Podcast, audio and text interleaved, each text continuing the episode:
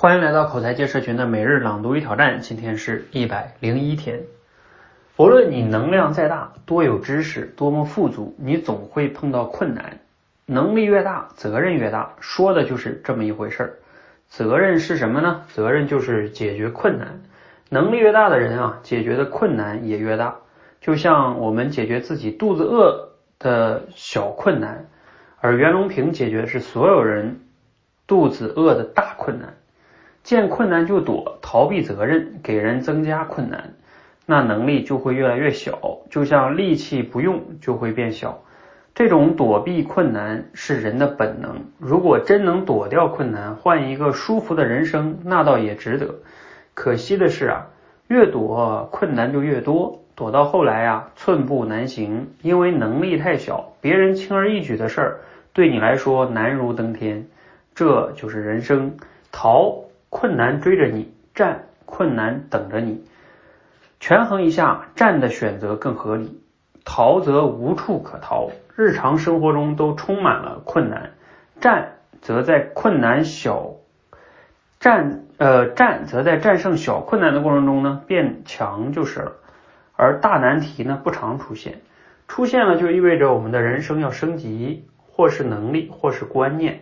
某种程度上啊，我们是靠困难生长的，所以困难出现时不要烦，要像牛看见草一样吃掉它就是。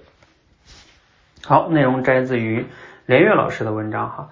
其实文章呢，嗯，读起来也并不难理解哈，就是劝我们去啊直面困难，战胜它哈。而且呢，连岳老师用了很多非常好的类比哈，比如说。啊，我们普通人的困难哈，那都是饿肚子的小困难，而袁隆平解决的是所有人 饿肚子的问题哈，包括后边的这个哈，要我们要像牛吃草一样，嗯，吃吃掉它，吃掉困难，我们会变得更强哈，等等等等，这个道理呢并不难理解哈，呃，那我们今天的思考是什么呢？其实就是一方面哈，你们可以想一想，就是你自己曾经遇到困难，你是什么样的一个态度呢？我今天想就这个话题呢，讲三个我自己的一些体会吧。就是面对困难呢，其实道理我们都懂，但是很多的时候我们做不到哈。嗯，我觉得今天有三个角度哈，挺挺有意思的。第一个就是说，我们面对困难的时候，很多人呢其实比较容易逃避，是吧？其实逃避呢当然是人性的本能，但是更主要的是呢，我们先能去。接纳它，并且啊，先去解决困难之前，先学会接纳它。接纳反而是非常重要的，就是能先面对它和接纳它，就这一步，嗯，是非常重要的。很多人要么是逃，要么是什么呢？要么就是着急去采取一个什么措施，想尽快解决它。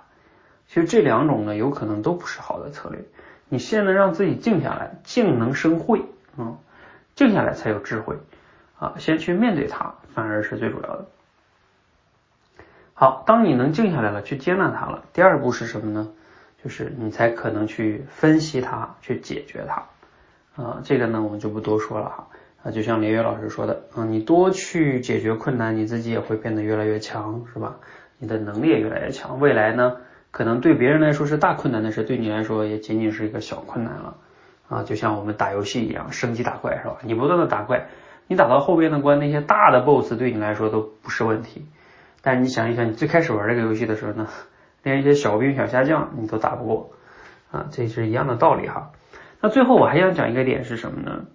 就有的时候这些困难啊，你要学会跳出这个问题，有时候去看这个你面临的这个困难，有时候有些问题可能是不用解决的。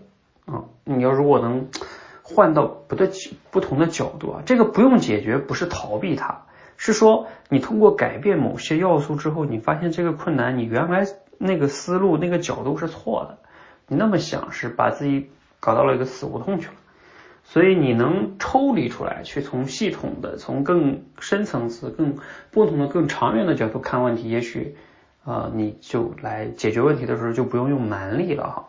啊，也许你能系统性的去这个问题不用解决，这这是也是一种非常好的思维哈。好，这个是三个哈，我分享给大家的总结一下。第一个就是要去接纳它，先不要对抗，也不要逃避。然后第二个才是分析它、解决它。那第三个呢是能跳到更高、更远的、更深层次的角度去看这个困难和问题，也许它就不用解决了啊。这个不战而屈人之兵哈，这才是孙子兵法里面讲的最高境界哈。包括像我最近就是听了这本书里面讲的有限与无限的游戏。如果你一直以前用有限游戏的思维去啊看待那个问题，你会发现你要解决的困难那就天大的。但如果你用无限的思维、无限游戏的思维去看呢，那就不一样了哈。当然，关于这本书呢，我就不展开来讲了哈。你们可以去网上找到这本书啊，包括不同老师的解读版本去听一听哈。啊，得道上啊什么等等都有哈，我就不说了。啊，希望呢对大家有帮助哈。嗯，让我们一起能正确的解决各种各样的困难，然后自己就能成为一个更好的人。好，让我们一起每日朗读与挑战，持续的输入、思考、输出，口才会变得更好。谢谢。